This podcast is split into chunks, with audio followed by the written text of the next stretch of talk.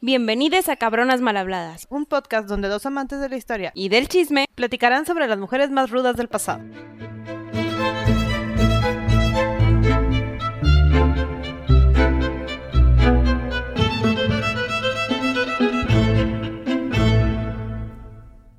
Hola Sandy, Hola Gaby. intento 25.600. Hemos intentado tantas veces grabar a esta persona y nos es tan agobiante que no sabemos por qué, si es una de las mujeres más representativas de México en la época colonial y nos es tan interesante su historia, pero bueno, como es tan interesante y tan importante, lo estamos intentando por enésima vez. Pero esta es la vencida, en esta sí sale. Sí, tiene que, tiene que salir. ¿De quién vamos a estar hablando hoy, Gaby? Vamos a hablar de Malintzin. Malintzin, Malinche, Malinali. En estas épocas recordemos que los indígenas no tenían un nombre fijo. Este cambiaba conforme la vida los trataba, así como actúan los genes en una persona. Y a ella la trató la vida muy mal. Sí. Malinche nació alrededor de los 1500, 1502, a veces 1504, depende, no tenemos fecha concreta. No, lo que tenemos como referencia de tiempo es que es el reinado de Carlos V. Ya conocieron la zona del el nuevo continente, ya estamos por conquistarlo. Entonces, Malintzin nace en Coatzacoalcos, Veracruz, que en ese lugar era un pueblito que se llamaba Olutla. Sí, sí, una pequeña ciudad-estado, no es, es muy conocida por mucho más que por esto.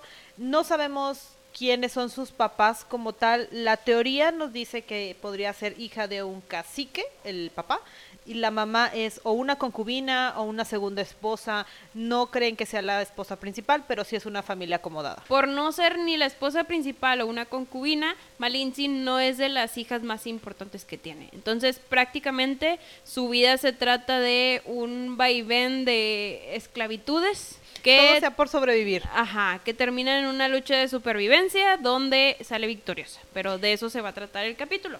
Entonces, como les decía Gaby, nace en Olutla, donde se habla una lengua que también ella era políglota, entonces vamos a estar diciendo las diferentes lenguas que va aprendiendo conforme pasa su historia.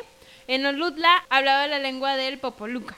Sí, era ¿Qué? la lengua de la zona. Ajá, que, que antiguamente se cree que era de los olmecas, que fueron migrando este, y por ahí ya se quedaron en, en Olutla. Solo es su primera lengua. Después vamos a ver que aprende náhuatl y algunos de los muchos mayas, pero vámonos con calma. Tenía a estas alturas como unos ocho años cuando empezamos a tener un poquito de lógica de su vida. Sí. Está muy arraigada su casa. Me comentabas de todas estas tradiciones de vamos a enterrar el cordón umbilical en la casa. Sí, de hecho se usaba mucho en aquellas épocas donde, digo, y hasta la fecha que nos ponemos estereotipos que probablemente no son ciertos, pero bueno, el hombre tenía ciertas actividades, la mujer tenía otras, la mujer hacía las actividades de la casa, todas las mujeres involucradas, era una mm, zona donde se, se practicaba la poligamia, entonces había muchas mujeres en el hogar de un solo hombre. eh, y todas trabajaban en el hogar. Obviamente las nobles hacían los trabajos menos forzosos, como era hacer, hacer, te- hacer ¿cómo se llamaban Gaby? Los telares, o bordar. la ropa, todo ese tipo de show. Y había otras que eran las que conseguían el hilo, cargaban cosas pesadas, que en este caso era lo que hacía Malinche. Aparte, a sus ocho años vivía cerquita de otro pueblo que se llamaba Tetiquipaque. En Tetiquipaque es donde hablaban náhuatl.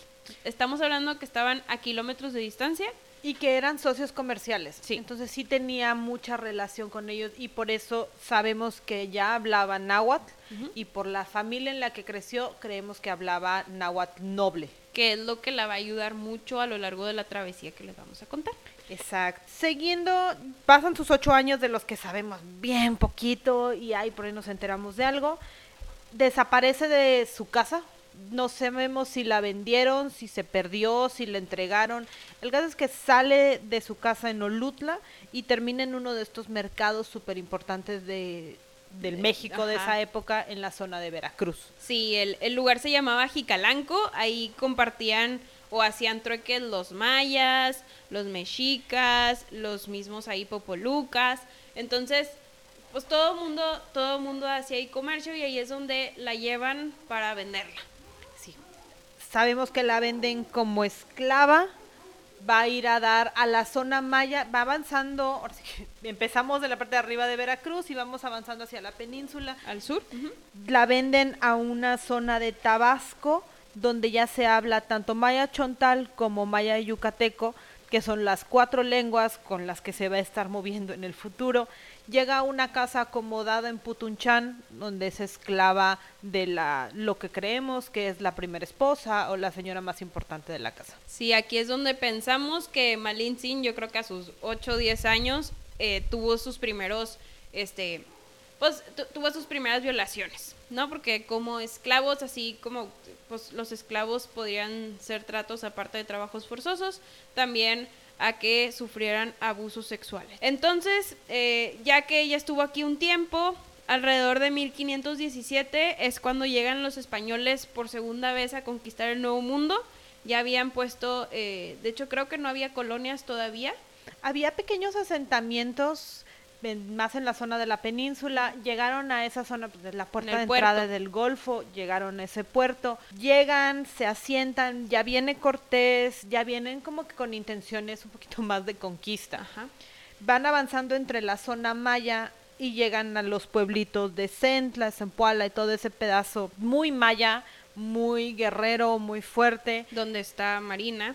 Exacto, donde está viviendo su tiempo como esclava. Yo creo que pensó que iba a ser esclava por el resto de su vida, iba a sobrevivir tanto como pudiera, pero pues haciendo los trabajos clásicos de una esclava. Sí. Entonces sucede la batalla de Centla, que este es este enfrentamiento entre los empualtecas, los españoles, es una matanza horrible.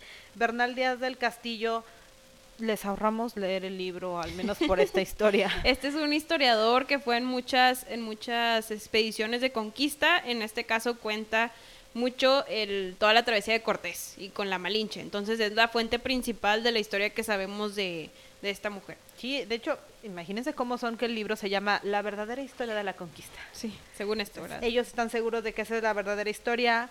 Este hombre nos cuenta que en esa batalla perdimos como a 400 personas, fue una masacre horrible, pero los locales no pensaron que estas personas rubias, cubiertas en metal, con pólvora, significaran mucho. Entonces, dentro de la diplomacia de la época sí se entregaban tributos, pero había rangos en los tributos. Los tributos eran mujeres. Exacto. Ujú. Entonces, también había cosas, pero Sí. principalmente mujeres. Sí. Y entregarle mujeres a un grupo de hombres que viene tradicionalmente solo, pues no, no era solamente para darles de comer. Entonces, entregan los líderes de, de esta batalla a 20 mujeres como pues, regalo y como decirle, pues aquí están mis mujeres, ya vete. Son 20 mujeres esclavas las que las entregan a los españoles. Como decía Gaby, en guerras, los indígenas cuando peleaban y consideraban que su rival fue digno o, o, eh, o lo consideran ya como un aliado. Y cuando le- queríamos hacer una alianza, recordemos que Ajá. aún en los indígenas las mujeres son monedas de cambio. Ajá. Entonces, cuando se consideraba una alianza o un enemigo poderoso o lo que sea, los líderes del- de la posición que perdió le daban las hijas nobles como parte del tributo o ofrenda de, de- de esa, vaya, de que ganaron, ¿no? En este caso los españoles ganaron, pero, pero los nativos, o sea, los, put- los putunchanes, ¿sí? No. Puchuntecos tal vez. Los que vivían en esta zona maya no los consideran tan importantes, entonces fueron 20 esclavas, entre las cuales estaba la Malinche. Las mujeres podían ser tomadas, pero los españoles católicos y piadosos no podían tomar esclavas impuras. No, claro que no. Entonces, ¿cómo las limpias? Bautizándolas y dándoles la palabra de Dios, son puras y libres para poder ser violadas. Una reverenda tontería, pero era una manera, yo creo, de ellos, o sea, e- es la manera en la que usaban la religión como símbolo de una excusa para hacer lo que estaban haciendo. Entonces, pues bueno, usaron la palabra de Dios para decir, estas mujeres ya son puras, ya las puedo violar porque... Ya tienen un nombre que puedo Ajá. decir, entonces ya empezar. puedo usarlas como yo quiera. Entonces, Aquí es donde a Malinche la bautizan. De hecho, fue un fray que fue con ellos, que era Fray Bartolomé. Eh, la bautiza y le pone el nombre de Marina. Marina era la más bonita en teoría, o la que creemos que era y lo asumimos porque se le entregan a la mano derecha, entre comillas, de Cortés, al favorito, al que tenía la posición más noble y con el que mejor teníamos que quedar. Era Alonso Hernández Portocarreño, este era primo hermano de un conde muy importante en Medellín. Aquí importante destacar que Hernán Cortés no tenía ningún rango, o sea, era un, un hidalgo cualquiera, sin título ni nada. Entonces, el favorecer o darle lo mejor a Portocarreño era una manera de agarrar posición entre, entre su gente y decir, yo tengo al aliado más importante este, que confía en mí, entonces es una manera de hacerlo, ¿no? Además, cosa que a mí me sorprendió mucho que yo no aprendí en la primaria, es que toda esta empresa era ilegal. Sí. Ah, sí, sí.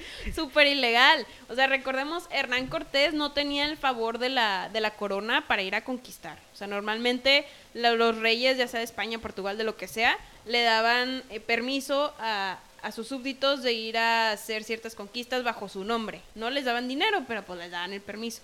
Hernán Cortés lo estaba haciendo ilegalmente porque él formaba parte antes de, del grupo de colonizadores de, de una persona muy importante de Cuba que se llamaba Diego Velázquez.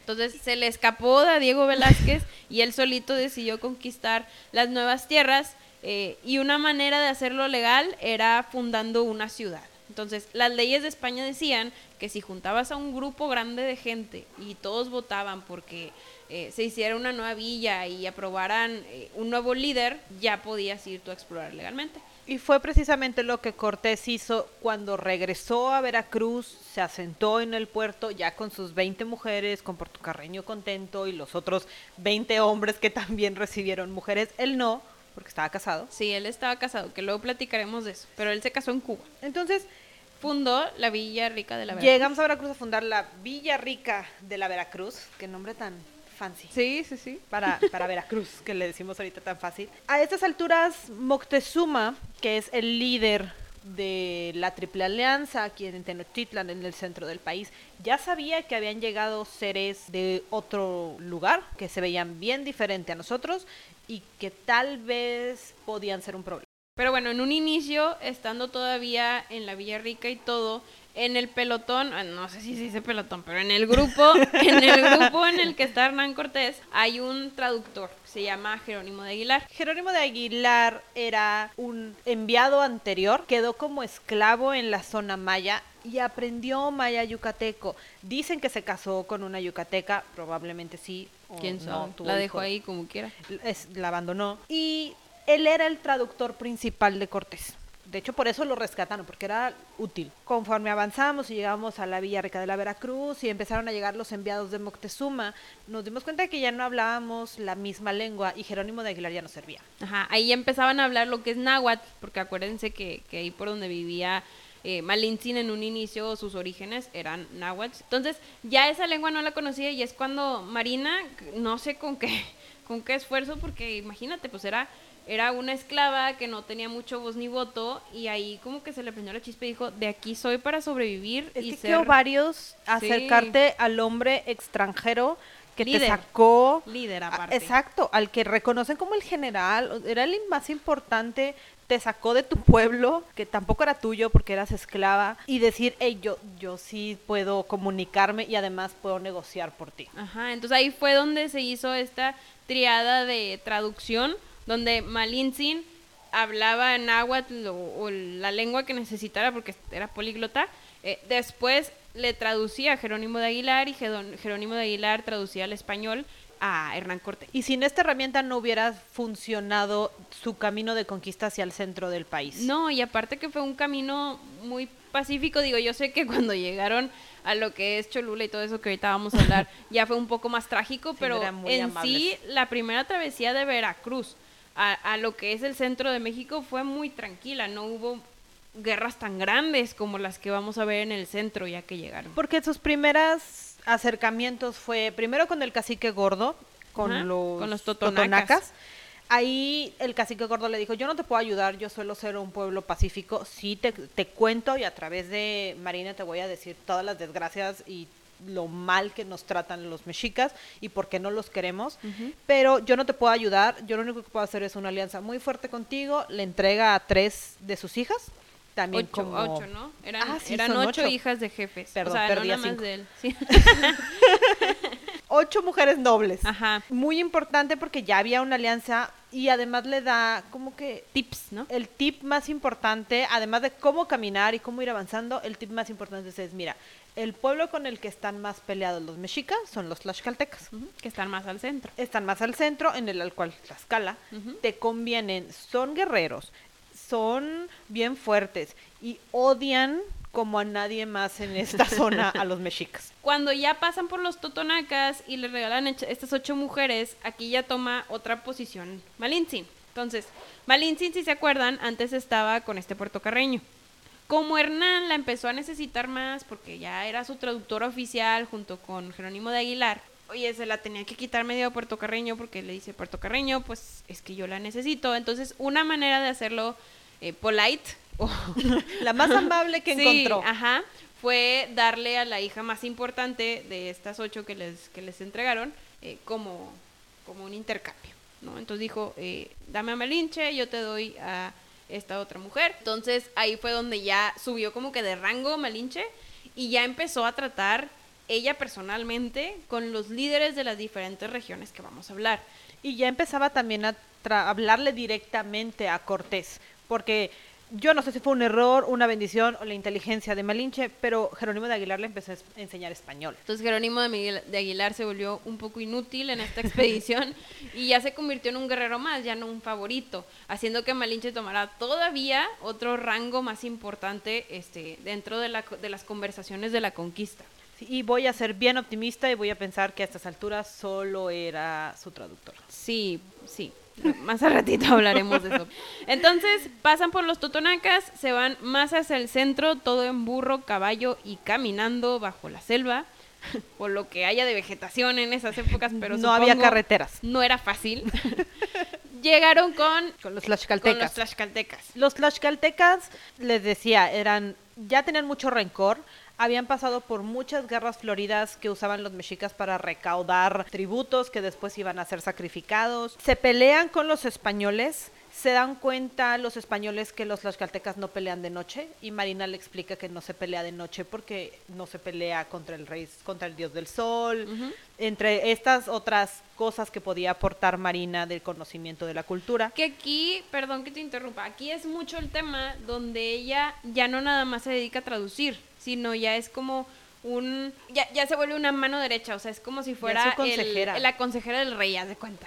Era una consejera y ella misma al traducir las cosas con, con los líderes, eh, con los líderes rivales, le agregaba su jugo de cierta manera para hacer, no sé, si más formal o para darle más renombre a su Conocía de las líder. costumbres y Ajá. podía adaptar lo que decía Cortés. Sí, y hasta yo, yo no, no dudo que, por ejemplo, los hacía ver más dioses de lo que eran. O sea, ya ven que estas, estas gentes de, de España para los indígenas eran como dioses o gente, ex- o sea, pues sí, pues eran güeros, altos, o pueden ser morenos, pero en sí eran gente extraña con armaduras, como decías. Sí, una de las tantas versiones que dice que lo confundieron con un dios y demás puede Ajá. haber sido fruto de este camino de traducciones. Sí, que ella le echaba más jugo, ¿verdad? Entonces, eh, pues llegan con, con los con los tlaxcaltecas alrededor de 1519. Sí, el líder era Xicotencatl el viejo, porque eran bien creativos, entonces era Xicotencatl el viejo y el hijo, el joven, el viejo y el joven, hablan con los tlaxcaltecas, establecen una alianza muy sólida de yo, tú vas a ser mi, mi brazo militar para poder llegar a completar esta conquista. Cierran esta alianza con la hija de Xicotencatl el viejo. No me acuerdo del nombre náhuatl y qué bueno porque si no lo hubiera dicho muy feo, pero cuando la bautizan toma el nombre de María Luisa. El líder de los, de los tlaxcaltecas lo que quería era que, que su hija se casara con Hernán Cortés, ¿verdad? Y que era el líder de los españoles.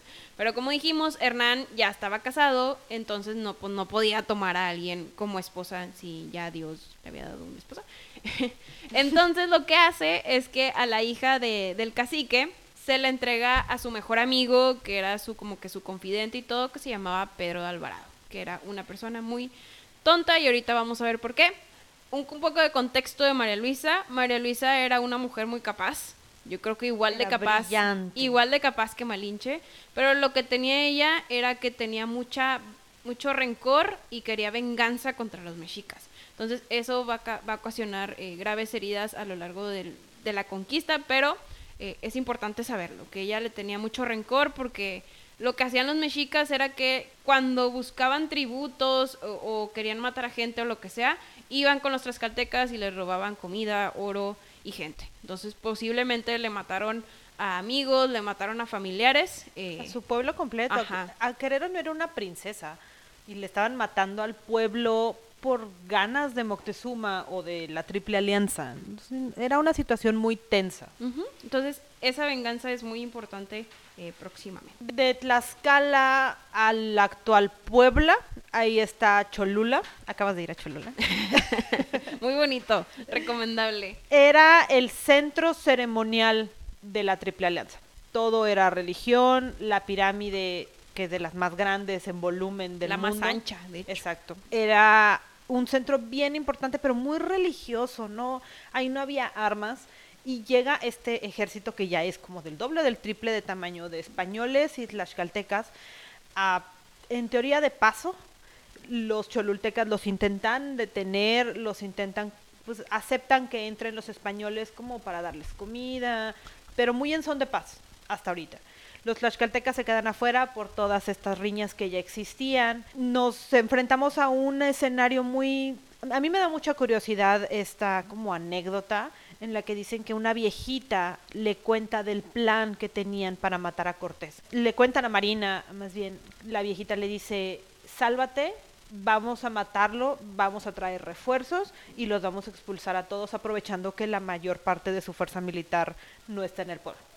Sálvate. Yo creo que la viejita ahí pensaba que era una aliada, pero al final Marina lo que hace es que le dice a los españoles, o sea, Marina no tenía un hogar porque la sacaron de muy chiquita y como siempre fue esclava, pues suponemos que ella era su propio hogar y ella hacía lo que era mejor para ella y lo que ella pensó fue seguir con los españoles. Entonces, pues le dijo a los españoles la historia que le dijo la abuelita. Mira, Cortés, te quieren matar. Sí. Vámonos o ¿Y haz algo. ¿Qué ocasionó?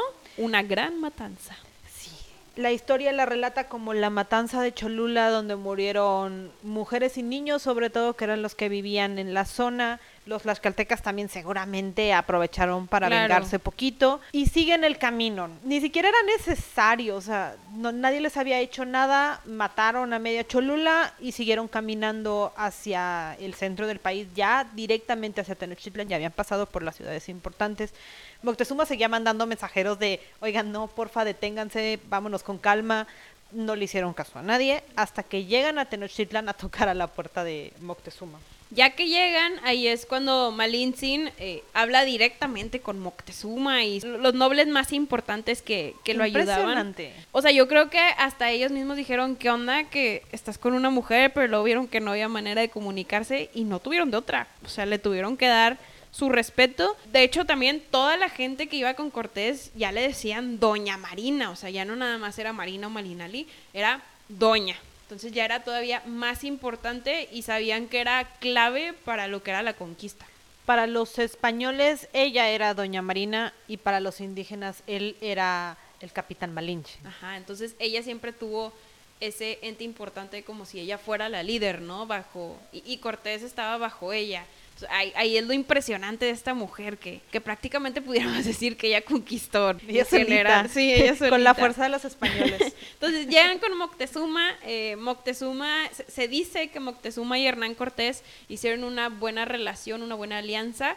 Pero igual Moctezuma era puesto como prisionero. Lo secuestra dentro de sus propios castillos. La gente empieza a desconfiar de Moctezuma porque aunque Moctezuma era muy fuerte, y, era el que más méritos tenía, que era cómo se manejaba esta sociedad, empezaba a parecer muy débil frente a los españoles y al ejército de tlaxcaltecas que tenían. Y la verdad, el músculo que tenían los españoles era mucho más grande.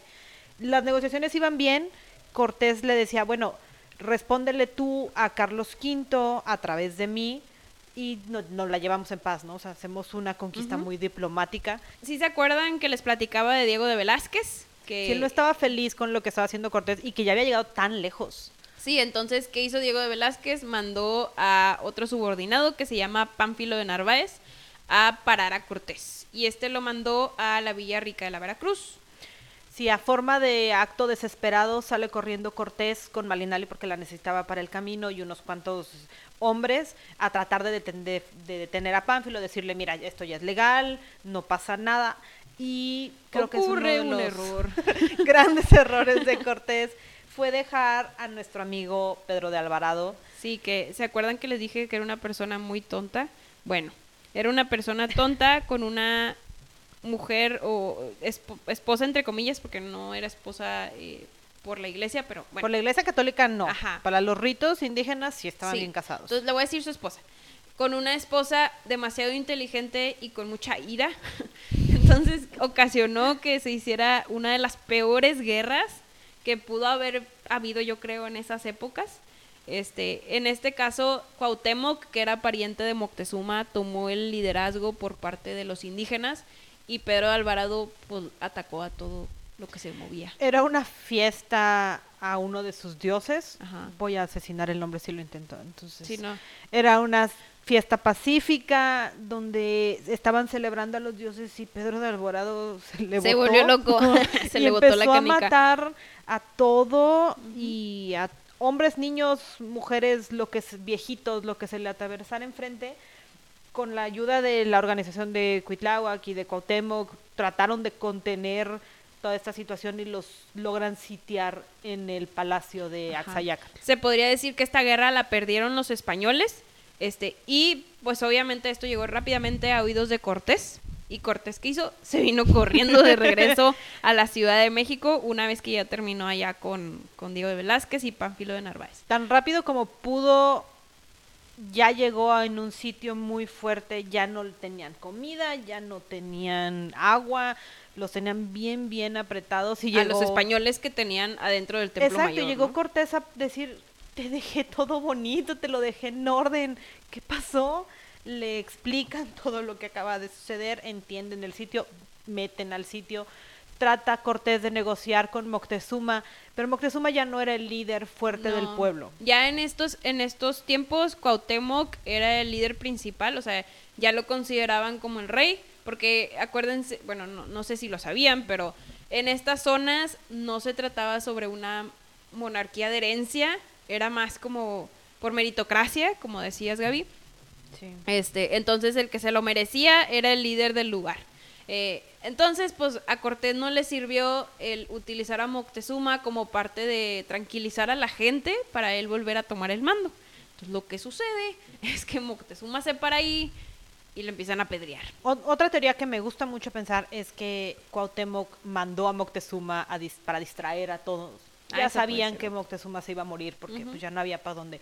Entonces los hijos, los tíos, porque pues eran parte de la familia, dijeron vamos a hacer como esta especie de como de plan para convencer a los españoles de que sí, sí, los estamos ayudando, pero en realidad armar una fuerza más grande que después pudiera desembocar en lo que conocemos como la Noche Triste. Y aquí es donde sucede, donde Moctezuma muere, eh, degradado por su gente, este, y, y pues ya se murió, y luego ponen al, al español triste y lamentable porque le mataron a su amigo en un árbol a huehuete, y es como lo conocemos de la noche triste, que Sí, la noche triste fue esta huida de los españoles en las que van haciendo sus barquitos, protegiendo el quinto del rey, porque ay, sí hay que pagarle al rey, y salvar a la mayor cantidad de españoles de este sitio. Salen, Cortés llora en el árbol. Sí hay mucho de que hayan llorado a su amigo, lloró la primera batalla que pues él perdió, que eh, nuevos historiadores, sobre todo mexicanos o de esta zona, dicen no es una noche triste, es una noche victoriosa, porque nosotros ganamos. porque le decimos noche triste? No somos españoles. Pero bueno, esa es otra historia. Eh, Era parte de que la historia la escribieron ellos, ¿no? No tenemos la parte de los nativos o los indígenas. Eh, esto sucedió en 1520. Entonces, si observan toda esta historia que nos acabamos de echar en 10, 15, 20 minutos, todo sucedió entre 1519 y 1520. Sí, súper resumida y con Malinche platicando con todo el mundo, tratando de Sí. estabilizar esto y de ser como que la más diplomática y estratégica y todo. Pero bueno, resumiendo, eh, ya que sucedió esta noche triste, los españoles se volvieron a reagrupar y esta vez volvieron a intentar eh, tomar Tenochtitlán y ahora sí la toman. De hecho, eh, toman prisionero a Cuauhtémoc y aquí es cuando se considera que ya se hizo la colonización española. Sí, ya es la caída de Tenochtitlan en el 1521 más o menos. Ya todos sabemos la historia de Cuauhtémoc y los queman y la tortura y todo lo que ha pasado. Por- para seguir con la historia de Marina, Marina ya había acabado. Sí. Su más grande trabajo ya estaba hecho, la conquista estaba terminada y va a su retiro Sí, ya, a ya una va. hacienda. Hernán Cortés no se queda en Tenochtitlán, se va a un lugar cercano que se llama Coyoacán y ahí hace una hacienda y ya se asienta para ser el líder eh, de esta área de, México. Una vez que se queda, hay una persona muy importante, si se acuerdan, que dijimos que Hernán estaba casado. Entonces, su esposa está, reside en Cuba o residía en Cuba. Eh, y en este caso, pues ya se escuchaban las grandes lenguas de, oh, este grandioso conquistador Hernán Cortés que ya hizo la paz y ya está residiendo en México. Y lo que escuchó su esposa, que se llamaba Catalina Suárez Marcaida, era un, pues déjame, me voy con mi esposo porque Oye, ya si yo terminó". fuera Marcaida, yo también diría, oye, yo también puedo ir a gozar de todas las conquistas de mi esposo. Claro, entonces, ¿qué hizo? Se fue de Cuba al, al centro de México, a Coyoacán, y, y obviamente Hernán Cortés estaba contentísimo, Gaby. Por supuesto, era feliz de tener a su esposa que no había visto nunca. Aquí hay mu- muchos chismes sobre qué le pasó a, a esta mujer. Marcaida de cuenta que llegó y nadie la quería. Y fue, yo creo, con varios de algunos hermanos o amigas o criadas que, que iban con ella en el trayecto. Duró muy poquito ahí con vida. Duró alrededor de unos 10, 11 meses. Tuvo una trágica muerte. En una de las cenas que tuvieron eh, ahí conmemorativas, Hernán Cortés y todo, eh, ella apareció muerta en su cuarto. Hay Ups. muchas teorías. Una de ellas era que Marina estaba tan celosa porque pues tomaba el cariño de Hernán que la mató. Ah, porque Marina vivía en esa casa. Ajá. Eh, no, te- no creemos en la teoría de que estaba enamorada de Hernán, Por ni supuesto Hernán de que ella. no. Eh, la realidad es que creemos que es más por algo de conveniencia y porque ella era muy inteligente y gustaba, pues, lo que buscaba era sobrevivir. Otra teoría es que Hernán la ahorcó de desesperación porque no la soportaba. Y una tercera es que alguna de las concubinas o, o- o los amores de Hernán la mató en general. Eh, se hicieron juicios, investigaron porque se murió. Eh, no consiguieron nada, decidieron que pues nomás se murió porque ¿Se murió? Se murió. Eh, a nadie culparon por nada y listo, eso fue lo que le pasó a Catalina Suárez Marcaida. Para este entonces, esta Malinali ya tenía un hijo con este Hernán, un, sí, un hijo con Hernán Cortés que se llamaba Martín Cortés Malintzin. Sí, a mí me sorprende mucho que si estamos hablando de una mujer que seguramente usaron en muchas ocasiones, ¿por qué se embarazó hasta ahorita? Era solo cuando era importante. Eh, Ella sabía, yo sí creo que eran brujas, Sí. una grandes hierberas. Sí, sí, eran, eran herbólogas y yo creo que eso le ayudó mucho a que, aunque a lo largo de su trayecto de vida, yo creo que, que sufrió muchas violaciones, pues de alguna manera prevenía este, estos embarazos y solo se embarazó cuando realmente le convenía. Que en este caso era para reforzar la alianza que tenía con Hernán. Entonces, Y este porque es- Cortés no tenía ningún tipo de heredero, Sí. al menos no que reconociera en este, en este momento. Nace, como dices, Martín Cortés en 1525. 23. Ah, 23. Algún día voy a saber escribir bien ese. Sí. Nace, lo cuida muy poquito tiempo y ahora sí, en el 25 lo manda a España a que lo terminen de educar. Correcto. Acuérdense que, bueno, nunca, nunca lo dijimos, pero en 1525 fue cuando a Cuauhtémoc ya lo mataron, eh, porque ya no era útil. Eh, así como lo mataron, eh, pues también a Hernán le salieron aires de grandeza de querer explorar más y querer ir a Centroamérica a hacer más conquistas. Sí, pero el güey nunca aprendió a hablar alguna de las lenguas. No, entonces se quería llevar a Marina a fuerza. Y Marina no se dejó. No, Marina, dijo, ya, ya lo que quería yo creo que era descansar, ya se sentía en un lugar tan cómodo y como que encontró su hogar, que lo, lo que menos supongo que yo que quería era irse otra vez a Y batallas. ya había mandado a su hijo al otro lado del mundo que ella nunca iba a conocer, pero como nada tonta sabía negociar, entonces le dijo, ok, va, me necesitas para poder hacer tu nueva travesía, quiero a cambio que me cases con alguien bien. y una buena dote. Ajá. Entonces, ¿qué hizo? La casó con Juan Jaramillo. Juan Jaramillo fue eh, uno de los fundadores ahí de, de, de, unas zonas de México que se llama Tepeaca. E, era un, un, español muy renombrado. Eh, igualmente con él tuvo una hija que se llamaba María Jaramillo, eh, que se, según entiendo se llevaba muy bien con su hermano Martín Cortés. Sí, se llevaban bastante bien, no había bastante diálogo, creo que sí hay cartas. Gracias al testamento de María Jaramillo, que tampoco se llevaba muy bien con la segunda esposa de, su papá.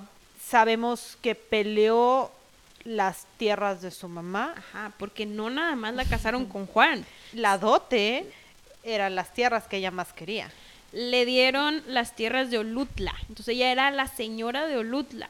Si se acuerdan, estábamos hablando que en la cultura eh, indígena el cordón umbilical formaba parte como de este ciclo de donde naces, te tienes que morir. Entonces, en este caso, Marinali lo logró, fungió muy bien sus raíces de donde nazco y entierro mi cordón, ahí muero, y lo hizo, ¿no? salió esclava de ese pueblo y regresó como la señora de... La gobernante. Sí, era la cacique de Olutla. No sabemos mucho de cómo lo gobernó, si lo gobernó, cuántas tierras pudo tener o no. Porque muere luego luego, o sea... Sí, nos quedan como dos años de Marina donde no hay mucho registro de su vida. En 1529 muere de algo. Ajá, suponemos que fue alguna epidemia, que ahí sucedían muchos. Este, y pues muere, pero muere ya como, como una doña, muere joven, pues que si decimos que nació en 1500, murió alrededor de los 28, 27 años, que para estas épocas no era tan viejo, viejo era 40. Entonces, esta es la historia de esta mujer, eh, mujerona, que no me dejarán mentir que es, una es uno de los personajes más importantes de esta época de colonización. Prácticamente ella fungió como líder principal a la mano de Hernán, una gran consejera, eh, y donde nació terminó en sus raíces eh, fungiendo como líder y obteniendo lo que ella quiso, y ahora sí estableciendo uno, un lugar al cual llamar hogar. Ah, Ay, qué bonito sonó. y pues esta es la historia de Malintzin, ojalá les haya gustado mucho. En, en, los links que vamos a poner en este audio, ya sea en cualquiera de las redes en las que estemos, les vamos a poner una serie muy padre que vimos eh, en Prime Video. No es aquí comercial ni nada, pero es muy padre para entender un poquito mejor la historia de esta mujer en específico. Eh, se llama Hernán y pues ahí les vamos a dejar el link junto con la serie y los libros que leímos que te cuentan un poquito más de esta historia. Muy interesante, muy vasta, aunque no haya mucho escrito directamente de ella. Así es. Y pues listo, muchas gracias y nos vemos a la próxima. Bye. Si quieren escuchar sobre alguien en especial, nos pueden contactar en nuestras redes sociales. En Instagram como cabronasmalhabladas-podcast o por correo cabronasmalhabladas.gmail.com.